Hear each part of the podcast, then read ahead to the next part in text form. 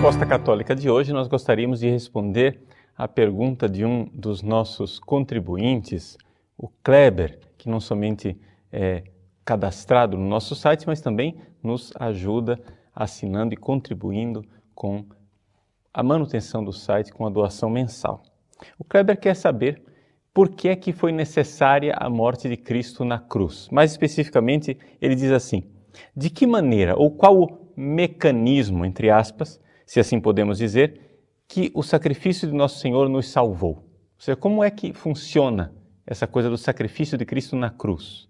Há alguma analogia com os sacrifícios que eram realizados no Antigo Testamento? Porque a morte na cruz foi necessária. Muito bem, Cleber, sua pergunta é muito importante, muito oportuna, inclusive porque algumas pessoas um pouco perderam a noção de por que era necessário o sacrifício redentor da cruz. Vejam, vamos começar no Antigo Testamento. No Antigo Testamento havia sacrifícios de touros, de carneiros e de tantos animais. Por que, é que esses sacrifícios eram necessários? Porque havia uma aliança entre Deus e o seu povo.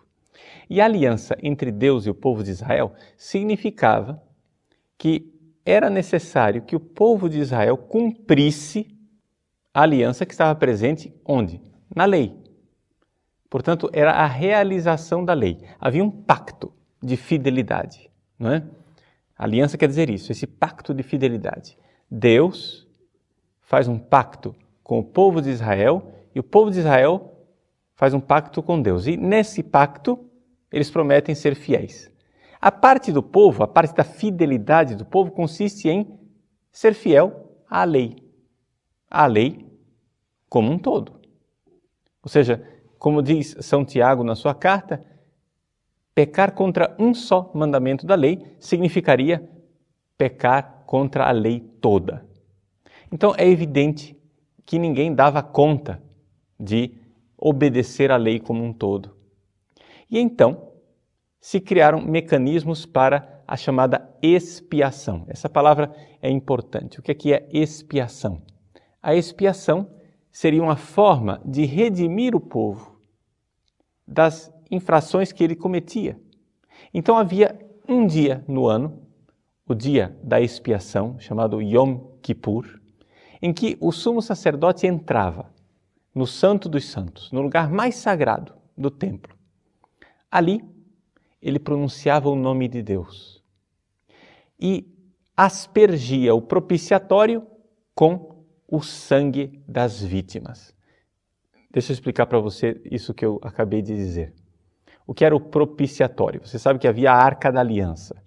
Na Arca da Aliança estavam ali né, as tábuas da lei, um pouquinho do maná, o cajado de Moisés.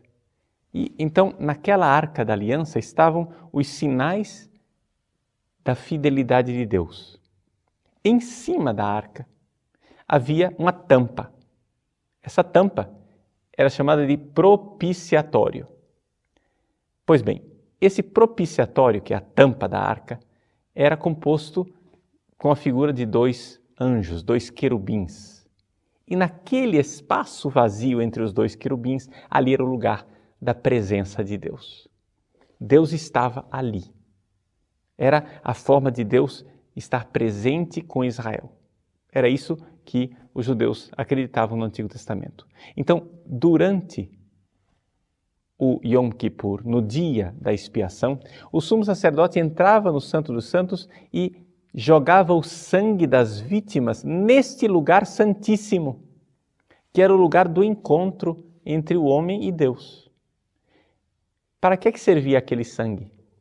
Aquele sangue servia para dizer: veja, nós merecemos a morte por causa da nossa infidelidade, porque nós não obedecemos à lei. Então, nós pegamos nossas misérias, o sangue da nossa morte, e jogamos nesse lugar santíssimo, e ali é como se tocando o sangue no propiciatório, nesse lugar santo, houvesse a redenção. Porque ali o imaculado, a presença de Deus imaculada, iria purificar o povo. Veja, o que é que acontece geralmente quando você pega algo impuro e faz com que haja o contato desse impuro com o puro? Bom, geralmente o que acontece é que o impuro termina contaminando o puro, não é isso? Você pega aquela sujeira, você imagine só uma camisa suja, você faz ela entrar em contato com outra camisa limpa, pura. O que acontece? O puro termina ficando contaminado. Mas no Yom Kippur, no dia da propiciação, no dia da expiação, perdão, quando o sangue das vítimas entrava em contato com a presença de Deus, acontecia o inverso, ou seja, o Santíssimo, que é Deus, purificava o povo. Essa era um pouco a ideia da expiação no Antigo Testamento. Pois bem, ora, logo, logo os profetas começaram a notar que sangue de bois e de carneiros e de bodes não era suficiente, que isso daí eh, não purificava nada. E, aliás, tanto que o autor da carta aos Hebreus não é, diz isso claramente. O sangue de touros não pode é, tomar o lugar do sacrifício verdadeiro. Então, o sacrifício era sempre um sacrifício insuficiente, que tinha que ser repetido todos os anos, tinha que ser repetido, tinha que ser repetido, porque evidentemente não funcionava. Então, quando os profetas denunciam não é, é, a insuficiência do culto do Antigo Testamento, eles dizem isto. Não é? Existem textos do Antigo Testamento que já falam dessa insuficiência. Não é? Misericórdia eu quero e não sacrifício. Não é? O que Deus quer não são holocaustos, sacrifícios, bodes e carneiros, mas Deus quer um coração obediente. Essa era a, a grande dramaticidade que havia no Antigo Testamento. No Antigo Testamento, Deus queria do seu povo uma obediência, que ele, o povo obedecesse e cumprisse a lei plenamente. Então, o que é que seria necessário para que o povo seguisse a aliança? O profeta Ezequiel diz com toda clareza: para que a aliança fosse realmente colocada em prática e houvesse a redenção, digamos assim, para que houvesse essa união entre o homem e Deus, a verdadeira aliança, era necessário um coração novo. Era necessário que nós, seres humanos, tivéssemos um coração novo. Então, o Antigo Testamento se fecha com esta grande expectativa. Nós precisamos de um coração novo. Nós desejamos esse coração novo. E Deus tinha prometido isso no profeta Ezequiel: Dar-vos-ei um novo coração. Eu vou tirar esse vosso coração de pedra e vou colocar um coração de carne ou seja, um coração verdadeiramente humano conforme o projeto de Deus. Mas isso era só promessa. Em Jesus Cristo, a promessa, a profecia acontece. Em Jesus Cristo veio o coração novo. Deus se fez homem para dar ao homem um coração novo. No coração de Cristo, nós temos ali o coração obediente, o coração que realizou a lei totalmente. Em Jesus, nós temos a realização da aliança perfeita. Aliança inteira, completa. Porque agora sim, nós temos um ser humano que tem um coração que realizou a aliança, que realizou a lei plenamente. A união perfeita entre o homem e Deus acontece na pessoa de Jesus Cristo. É por isso que São Paulo nos diz, e eu vou ler para você do Catecismo, no número 433. O catecismo, lembrando esta realidade que eu acabo de explicar, cita um versículo de São Paulo aos Romanos, capítulo 3, versículo 25. Ele diz assim: Deus destinou Jesus, está falando de Jesus, Deus o destinou como instrumento de propiciação por seu próprio sangue. Veja, São Paulo está dizendo que agora Jesus é o propiciatório. Ou seja, aquela tampa que havia na arca, vamos lembrar que na época de Jesus a arca da aliança havia desaparecido. Ou seja, mesmo São Paulo, na época em que ele seguia é, a lei do Antigo Testamento, São Paulo não havia conhecido a arca da aliança, porque a arca da aliança havia desaparecido. Agora aparece Jesus. Jesus é a nova arca da aliança. Jesus é a presença de Deus em pessoa. Jesus é o propiciatório. Então, quando Jesus derrama o seu sangue na cruz, o sangue da vítima toca o propiciatório, por assim dizer. Ou seja, ali acontece o sacrifício expiatório. Ali, o puro e imaculado que é Deus, o Jesus, o homem puro e imaculado, toma sobre si os nossos pecados. Vejam, não mais só simbolicamente, não mais só de uma forma, digamos, é, ritual fraca, externa, mas de forma muito real. Jesus toma sobre si os nossos pecados.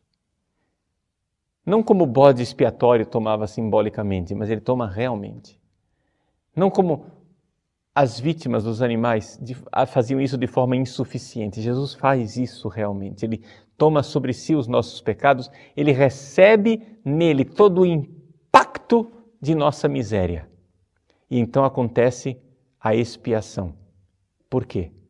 Porque a miséria, o pecado, a desgraça, a morte toca no propiciatório, que é Jesus, essa presença de Deus no nosso meio, toca nele o puro, o santo, o autor da vida, o verdadeiro Deus. Então veja, a miséria humana toca a santidade divina, a impureza toca a pureza e a pureza infinita vence a impureza, lava, purifica, liberta. Esse é o mecanismo, para usar a expressão que você usou, esse é o mecanismo da cruz.